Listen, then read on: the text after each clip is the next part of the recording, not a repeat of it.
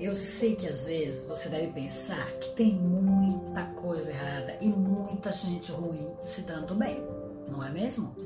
E que talvez você não tenha tanta sorte, que as coisas estão no verdadeiro caos. E você está até acreditando que está sendo punido por alguma coisa que você fez. Não é bem assim. As chances são sempre de 50%. Isto é, estatisticamente as coisas têm altos e baixos. Você tem sorte ou azar. Pessoas do bem se dão bem e pessoas do mal também se dão bem. Em outros momentos, pessoas do mal se dão mal e pessoas do bem se dão mal. 50% sempre de chance.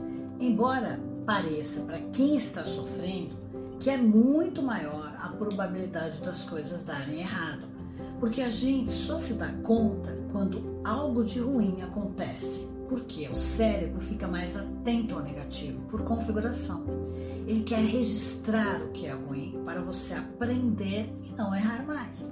E às vezes você até esquece das coisas boas e nem dá valor enquanto está vivendo um momento de felicidade ou ao lado de uma pessoa espetacular e só valoriza quando perde um relacionamento, um emprego, né, coisas que eram legais.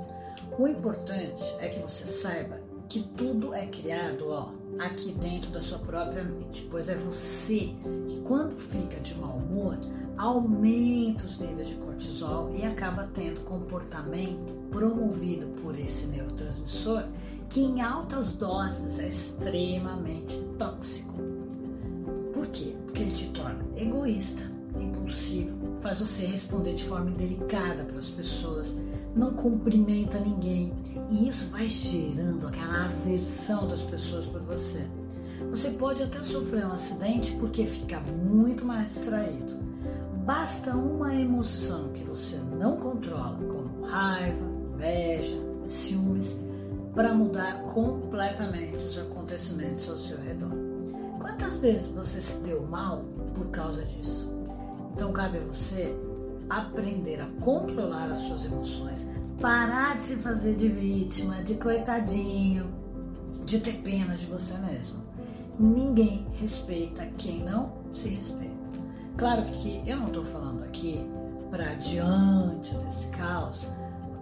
Quer dizer, tudo isso que está acontecendo ao seu redor para você mentir para você mesmo e agir como se tudo estivesse bem. Gente, isso daí é alienação. Você pode enganar a você mesmo, mas não consegue enganar o seu cérebro, que vai continuar agindo no piloto automático sem que você tenha a menor consciência. O que eu estou te pedindo é muda a chave interna, ressignifica os acontecimentos. Porque mesmo no caos existem oportunidades, tem gente que ganha muito durante o caos.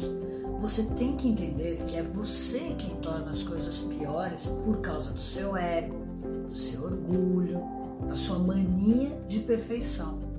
O ambiente está tóxico, sem dúvida, e você tem que gerenciar a sua cabeça, perceber estrategicamente o que é que está acontecendo, analisar os prós e os contras, onde você pode fazer melhor onde você está errando. Você tem que ser forte e corajoso quando o ambiente é ruim. Agora, é claro, é, é muito fácil ser forte e corajoso quando está tudo dando certo, né? Quando você está exposto à humilhação e à injustiça ou tem medo, aí é que você tem que mostrar o guerreiro, quando você está se sentindo um verdadeiro fracassado. É nessa hora que você tem que trabalhar sua mente para tirar o melhor de cada situação aprender para não se expor e não dar tiro no seu próprio pé, porque tudo isso vai passar. Uma hora passa. É mais um ciclo que está se completando.